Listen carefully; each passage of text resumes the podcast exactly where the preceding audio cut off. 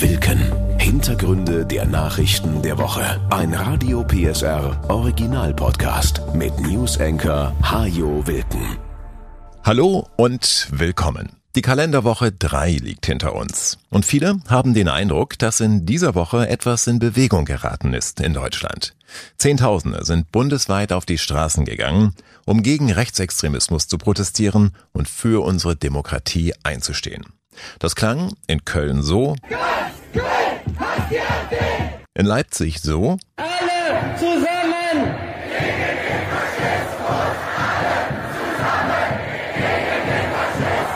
und in Augsburg sang sogar ein Chor.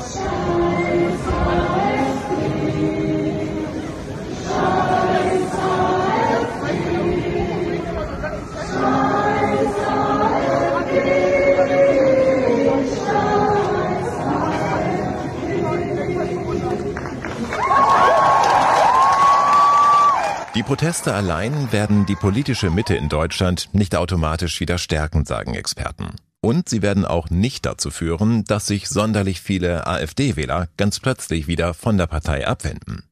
Aber die Demos senden ein Signal an alle anderen, so der Protestforscher Simon Teune von der FU Berlin. An alle, die bisher passiv waren, den Rechtsruck in Deutschland aber mit großer Sorge sehen. Denen zeigen solche Kundgebungen, dass es höchste Zeit ist, sich zu Wort zu melden und sich für die demokratischen Institutionen stark zu machen, wenn sie in Gefahr sind. Entweder auf solchen Demos, in Parteien oder Initiativen oder auch einfach nur in Gesprächen mit Freunden, Verwandten, Nachbarn oder Arbeitskollegen. Es ist bemerkenswert, dass die Diskussionen über die immer extremeren Positionen der AfD mittlerweile nicht mehr nur im Bundestag oder in Talkshows besprochen werden. Die Empörung erreicht immer breitere Kreise. Die AfD ist Gift für den Wirtschaftsstandort Deutschland, heißt es bei großen Unternehmen wie SAP, Bosch, Infineon oder Evonik. Wenn sich Top-Talente aus anderen Ländern bei uns nicht mehr willkommen fühlen, dann ist das ein großes Problem. Übrigens nicht nur für diese großen Konzerne, sondern auch für die Landwirtschaft, die Pflege, die Logistik, den Handel und für uns alle. Selbst der Fußball bezieht inzwischen Klarstellung. RB Leipzig-Trainer Marco Rose etwa sagt, Also ich glaube, dass es ganz wichtig ist, dass man gegen Rechtsextremismus, Extremismus in jeder Form aufsteht. Ich finde es gut, dass die Leute das auch machen, indem sie klar Flagge zeigen und auf die Straße gehen, weil das ist dann natürlich auch ein offensichtliches Zeichen. Und wenn es das braucht, dann bin ich auch immer mit dabei. Auch der Freiburger Trainer Christian Streich hat sich bereits den landesweiten Protesten angeschlossen. Denn es ist fünf Minuten vor zwölf, sagt er. Wer jetzt nicht aufsteht, der hat nichts verstanden. Und es braucht keiner Klage hinterher. Der jetzt sitzen bleibt, wenn er von einer autoritäre, rechtsnationalistische Gruppierung nachher regiert wird, jeder ist selbstverantwortlich.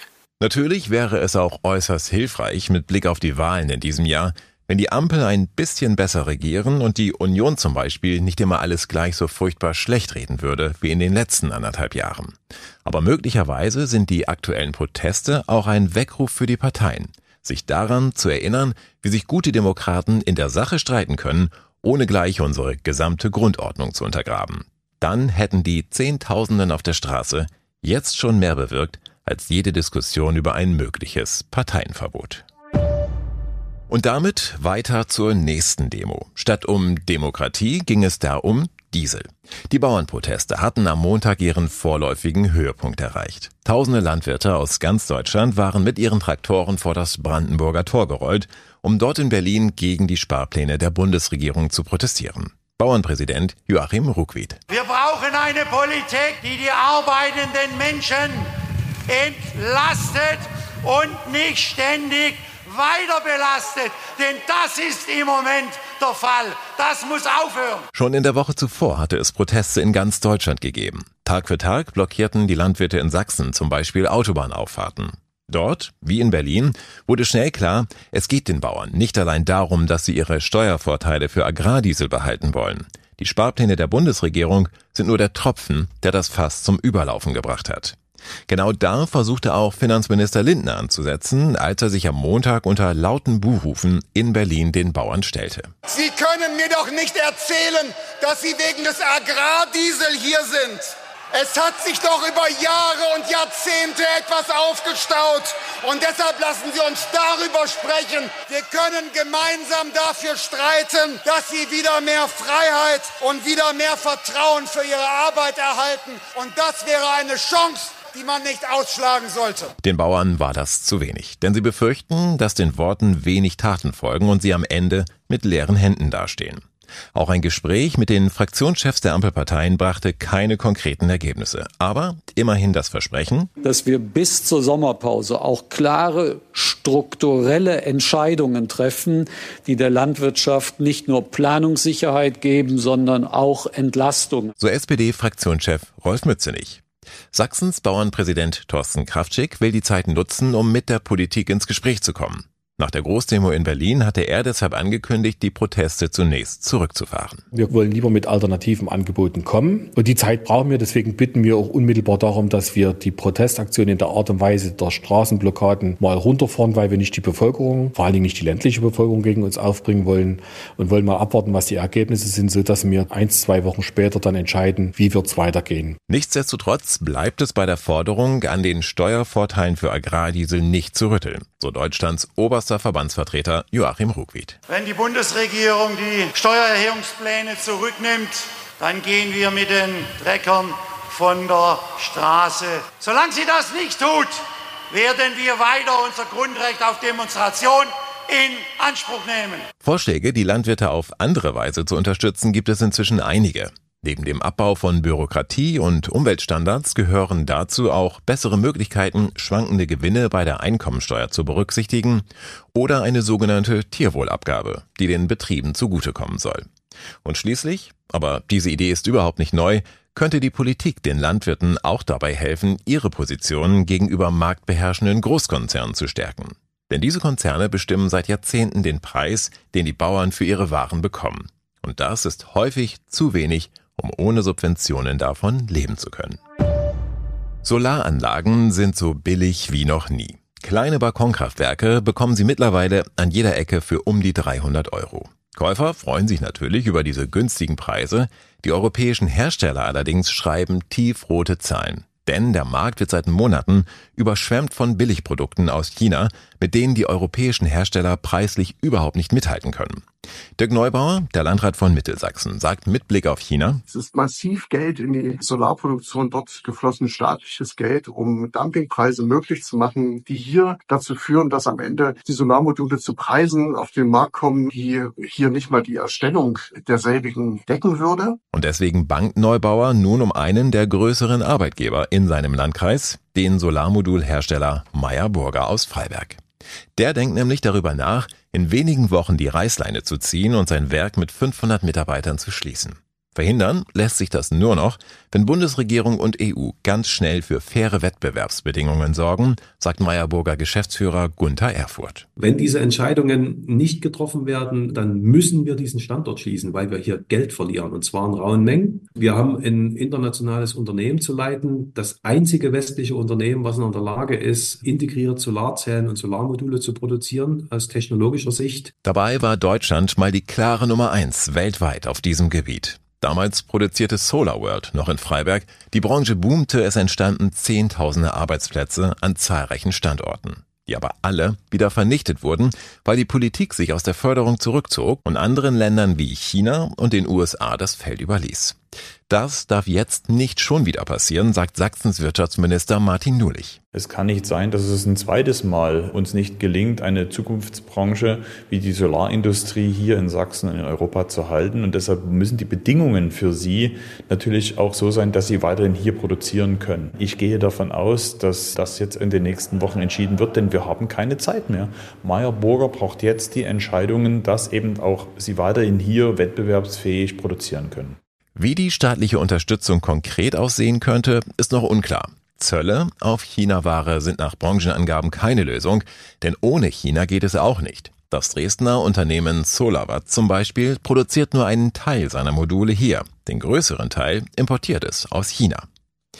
Die Hersteller haben andere Ideen und über ihren Verband vorgeschlagen, Module aus heimischer Produktion mit einem besonderen Zertifikat zu verkaufen sowie die Einspeisevergütung für diese Module zu erhöhen. Wer sich also für eine Anlage Made in Germany entscheidet, der soll mehr Geld für den Strom bekommen, den er damit produziert.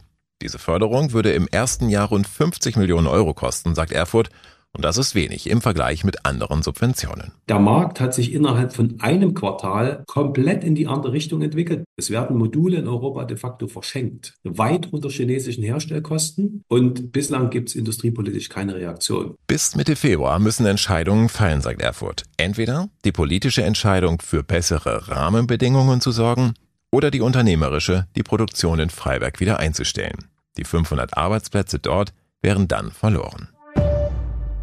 In den USA haben in dieser Woche die Vorwahlen der Republikaner begonnen. Und wie erwartet hat sich Ex-Präsident Donald Trump dabei klar durchgesetzt. In Iowa, dem ersten Bundesstaat, in dem abgestimmt wurde, erhielt er mehr als 50 Prozent der Stimmen. Damit ließ er seine derzeit größten Konkurrenten weit hinter sich. Floridas Gouverneur Ron DeSantis und die frühere UN-Botschafterin Nikki Haley. Mit den Vorwahlen gibt es in den USA ein demokratisches Instrument, das wir in Deutschland so nicht kennen. Bei uns entscheiden ja in der Regel Parteitage darüber, welche Kandidaten zu einer Wahl antreten. In den USA fällt diese Entscheidung in den nächsten Wochen in den Vorwahlen. Der Vorteil, der Kandidat, der sich in diesem Wahlmarathon durchsetzt, der kann sich ziemlich sicher sein, viel Rückhalt bei der Basis zu haben. Mehr möglicherweise als ein Kandidat, der den Wählern von einem Parteitag vor die Nase gesetzt wird oder gar in irgendwelchen Hinterzimmergesprächen von der Parteiführung ausgemacht wird. Die Vorwahlen sind also ein sehr basisdemokratischer Prozess. Ein Nachteil kann sein, dass sich die verschiedenen Bewerber einer Partei bei den Vorwahlen gegenseitig so hart angehen, dass selbst der Gewinner am Ende schwer beschädigt ist. Danach sieht es bei den Republikanern allerdings überhaupt nicht aus. Ex-Präsident Donald Trump führt in sämtlichen Umfragen und kein Skandal, keine Anklage hat daran etwas ändern können. Trumps Anhänger stehen geschlossen hinter ihm. Nichts von all dem, was er sich in seiner Amtszeit und in den Jahren danach geleistet hat, hat ihm wirklich geschadet. Trump ist auf dem Weg zu einer weiteren Kandidatur. Es sei denn, der Supreme Court macht ihm noch einen Strich durch die Rechnung. Der beschäftigt sich ab dem 8. Februar mit der Frage, ob Trump wegen seiner Rolle beim Sturm aufs Kapitol vor drei Jahren von der Wahl ausgeschlossen werden kann. Bei den Demokraten finden übrigens auch Vorwahlen statt. Sie starten damit nur diesmal etwas später. Und sie gelten als reine Formsache für Präsident Biden, der keinen innerpolitischen Rivalen wirklich fürchten muss. So läuft zurzeit also alles auf ein neues Duell zwischen Joe Biden und Donald Trump heraus. In Klammern 81 und 77 Jahre alt. Der Ablauf der Vorwahlen ist nicht in jedem Bundesstaat gleich. Grundsätzlich gibt es aber zwei Arten, das Caucus und das Primary-Verfahren. Beim Caucus treffen sich die Parteimitglieder zu kleineren Versammlungen im ganzen Staat. Da wird dann in Schulen, Sporthallen oder Kirchen über die Kandidaten diskutiert und anschließend darüber abgestimmt, wer ins Rennen ums Weiße Haus gehen soll. So hat das in dieser Woche auch in Iowa stattgefunden. Die meisten Bundesstaaten entscheiden aber anders, nämlich per Primary. Das sind geheime Wahlen per Stimmzettel oder an einem Wahlautomaten. Es gibt geschlossene Primaries, dabei dürfen nur die registrierten Anhänger der Partei abstimmen und offene, dabei dürfen parteiübergreifend alle registrierten Wähler ihre Stimme abgeben. Dass bei den Vorwahlen darüber abgestimmt wird, wer ins Rennen ums Weiße Haus gehen soll, stimmt übrigens nicht ganz, denn tatsächlich wird bei den Vorwahlen darüber entschieden, wie viele Delegierte die Kandidaten bei Parteitagen im Sommer hinter sich haben. Und diese Delegierten wählen dann die Präsidentschaftskandidaten. Bei den Republikanern ist der Parteitag für Juli geplant, bei den Demokraten im August. Anhand der Vorwahlergebnisse kann man aber lange vorher schon ausrechnen, wie viele Stimmen die Kandidaten auf den Parteitagen bekommen werden. Trump zum Beispiel hat in Iowa gut 50 Prozent der Stimmen geholt. Von den 40 Delegierten, die für Iowa im Juli zum Parteitag fahren, werden deshalb 20 für Trump stimmen und zum Beispiel nur 9 für den zweitplatzierten Ron DeSantis. Die paar Delegierten aus Iowa werden beim Parteitag zwar nicht sonderlich ins Gewicht fallen, trotzdem hatte die Vorwahl dort natürlich eine hohe Bedeutung. Immerhin könnte sie schon die Richtung für den Rest der Vorwahlen vorgeben. Ein Sieg bringt in der Regel Rückenwind und hätte Trump sich nicht so klar durchgesetzt, dann hätte das das Signal für die anderen Kandidaten sein können, dass da was geht bei den Vorwahlen. Besonders spannend wird es auf jeden Fall noch einmal am 5. März, dem sogenannten Superdienstag, wenn zeitgleich in etwa 15 Bundesstaaten abgestimmt wird. Die Vorwahlen ziehen sich noch bis Anfang Juni und nach den Parteitagen im Sommer geht dann der Wahlkampf so richtig los. Er dauert rund drei Monate, ehe die Amerikaner dann schließlich am 5. November über ihren künftigen Präsidenten abstimmen. Der Wahltag ist wie immer der erste Dienstag im November. Das wurde 1845 so festgelegt, als viele Amerikaner noch von der Landwirtschaft lebten. Im November war die Ernte eingefahren, da hatte man also Zeit zum Wählen. In der Regel war es da auch noch mild genug, um die Reise zum nächsten Wahllokal antreten zu können. Und ein Dienstag ist es traditionell deshalb, weil man 1845 sonntags zum Gottesdienst in die Kirche ging, man den Montag brauchte, um zum Wahllokal zu reisen und weil man spätestens am Freitag wieder zu Hause sein musste, um den Markt am Samstag vorzubereiten. Dass es mittlerweile für die meisten Amerikaner ungünstig ist, an einem Dienstag zu wählen, weil sie da arbeiten müssen, ist ein Grund für die meist eher schwache Beteiligung an US-Präsidentschaftswahlen. Frisches Wasser, rund um die Uhr und so viel wie wir wollen. Was für uns in Sachsen selbstverständlich ist, sobald wir im Bad oder in der Küche am Wasserhahn drehen, ist für viele Menschen in anderen Teilen der Welt ein Luxus, um den sie uns beneiden. Aber diesen Luxus gibt es nicht zum Nulltarif. Klar, zum einen müssen wir für Wasser und Abwasser bezahlen, zum anderen sind in den nächsten Jahren aber auch kräftige Investitionen nötig, um die Wasserversorgung auch in Zukunft zu sichern. Umweltminister Wolfram Günther. Wir haben nach Stand heute einen Mindestinvestitionsbedarf für die nächsten zehn Jahre von über anderthalb Milliarden Euro. Da geht es um eine kluge Kombination von EU, Bundes-, aber eben auch Landesmitteln und auch Prioritätensetzung natürlich auf der kommunalen Ebene. Denn Wasser ist selbst bei uns nicht im Überfluss vorhanden. Die Landwirtschaft braucht Wasser, um längere Dürrephasen zu überstehen. Die Industrie braucht auch immer mehr Wasser, um zum Beispiel Computerchips herzustellen. Und wir alle brauchen zu Hause auch jede Menge Wasser zum Duschen, Zähneputzen, Kochen, Wäsche waschen und vielleicht sogar noch, um den Rasen im Garten durch den nächsten trockenen Sommer zu bringen. Viele Experten machen sich deshalb jetzt schon Gedanken, wie wir die Versorgung so aufstellen, dass auch künftig jeder so viel Wasser hat, wie er braucht. Günther hat dazu in dieser Woche eine Wasserstrategie mit zehn Maßnahmen vorgestellt. Dazu gehört zum Beispiel Talsperren miteinander zu verbinden. Sie müssen, wenn zu viel Wasser kommt, Stauraum vorhalten. Sie müssen aber auch perspektivisch für Trockenzeiten wieder genügend eingestaut haben. Und das heißt, ich brauche ein kluges Verbundsystem, damit ich steuern kann. Ich brauche aber auch ausreichend Einzugsraum für diese Anlagen. Ich muss auch gucken, ob die Dimensionierung noch ausreichend ist, ob wir vielleicht auch noch neue weitere Anlagen brauchen. Aktuelle Prognosen gehen davon aus, dass die sächsischen Talsperren durch den Klimawandel etwa ein Drittel ihres Wassers verlieren werden. Das ist ein Problem, weil etwa 40 Prozent der Menschen in Sachsen ihr Wasser aus den Talsperren bekommen. Ein anderes Problem zeigt sich zum Beispiel in der Lausitz. In den Tagebaugebieten werden derzeit jedes Jahr etwa 160 Millionen Kubikmeter Wasser abgepumpt, damit die Tagebaue nicht absaufen. Dieses Wasser landet in der Spree und versorgt dann die Berliner mit Trinkwasser. Künftig wird dieses Wasser aber zu großen Teilen in der Lausitz bleiben, um die Tagebauseen nach dem Ende der Kohleförderung zu füllen. Und auch die neuen Industrien, die sich in der Lausitz ansiedeln sollen, werden viel Wasser brauchen. Damit Berlin dann vor allem im Sommer nicht auf dem Trockenen sitzt, müssen für die Hauptstadt neue Quellen erschlossen werden. So will man zum Beispiel prüfen lassen, ob es möglich ist, Wasser aus der Elbe in die Spree zu leiten. Zur Wasserstrategie gehört auch ein anderer Umgang mit dem Abwasser.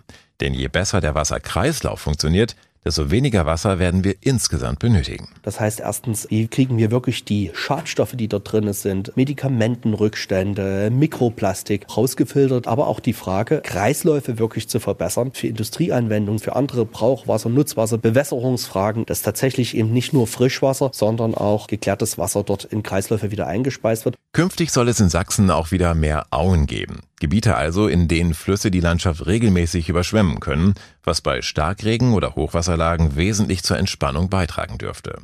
Und schließlich soll auch das sächsische Wassergesetz angepasst werden, denn dort ist zum Beispiel überhaupt nicht definiert, was eigentlich eine Dürre ist, weil solche Phasen in Sachsen früher keine große Rolle gespielt haben. Wenn die Dürresommer aber mehr werden, dann wird man unter Umständen auch festlegen müssen, wer zu welchen Zeiten wie viel Wasser verbrauchen darf. So wie im letzten Jahr als mehrere Landkreise verfügten, dass wochenlang kein Wasser aus Flüssen, Bächen, Seen oder Teichen abgepumpt werden durfte. Es gibt eine neue App aus Sachsen. Die heißt Joggle und richtet sich speziell an Kinder und Jugendliche. Die finden bei Joggle Freizeittipps, Jugendtreffs oder auch Hilfs- und Beratungsangebote in ihrer Nähe. Das alles findet man unter Umständen zwar auch an anderen Stellen irgendwo im Netz, aber nicht so kompakt wie auf dieser Plattform und mit sehr viel mehr Aufwand.